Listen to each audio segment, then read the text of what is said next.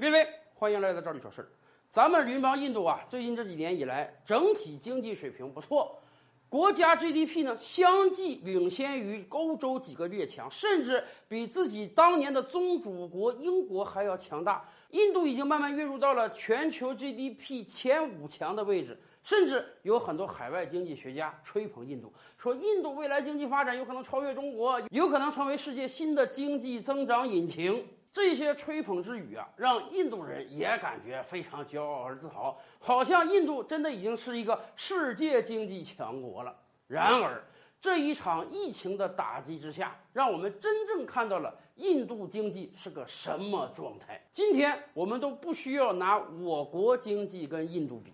因为我们实在是印度的五六倍之大，我们都不好意思跟人提这个事儿。我们可以拿一个被我们认为极贫穷的国家的 GDP 跟印度比一比，这个国家就是孟加拉国。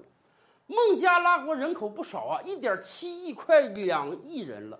然而长久以来啊，孟加拉国在世界媒体中是绝对的默默无闻的。偶尔要提起一下孟加拉呢，那。大家能回想到的就是，哎呀，这是一个绝对的人口密集程度高的国家。孟加拉国国土面积不大，也就是我国一个省的大小，结果有一点七亿人口，比印度还要密集。而且孟加拉老百姓简直是生活在赤贫之中。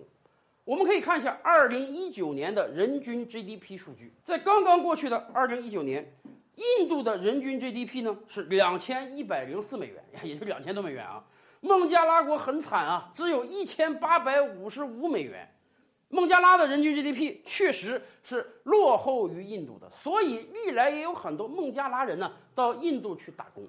然而今年可不一样了，今年有多个国家的 GDP 下滑。据国际货币基金组织预估啊，今年印度 GDP 至少会下滑十个百分点。也就是说，到二零二零年底，印度的人均 GDP 将变得只有一千八百七十七美元。我国咱就甭说了，我国我们分析过，至少达到一万一，可能达到它的六倍。那么孟加拉呢？孟加拉国今年虽然也受疫情影响，但是人家 GDP 可能有点增长。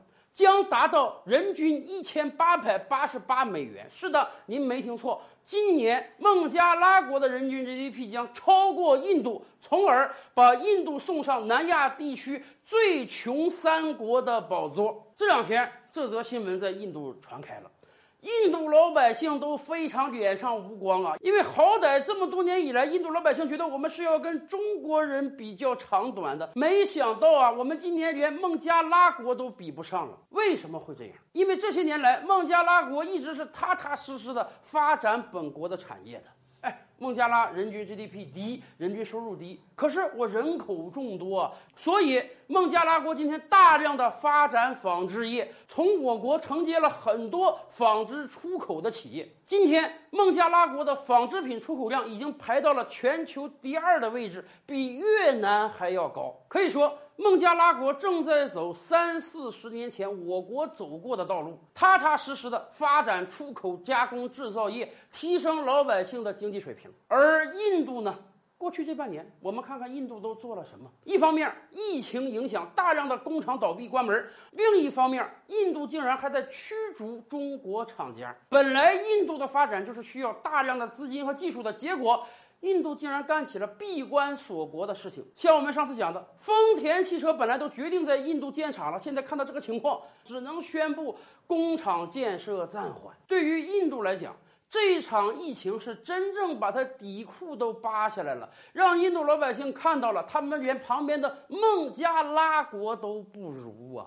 到这个状态下，还有谁敢说印度是世界经济增长的新引擎啊？